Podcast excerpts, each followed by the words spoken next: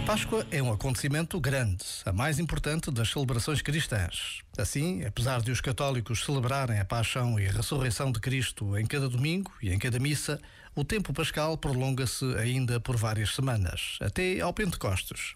É um período tão especial que os 50 dias entre o domingo da ressurreição até ao domingo de Pentecostes devem ser celebrados com alegria e júbilo, como se se tratasse de um só e único dia festivo como um grande domingo. Se não celebraste a Páscoa, lembra-te, é tempo ainda de te abrires à alegria com Cristo. Já agora, vale a pena pensar nisto. Este momento está disponível em podcast no site e na app.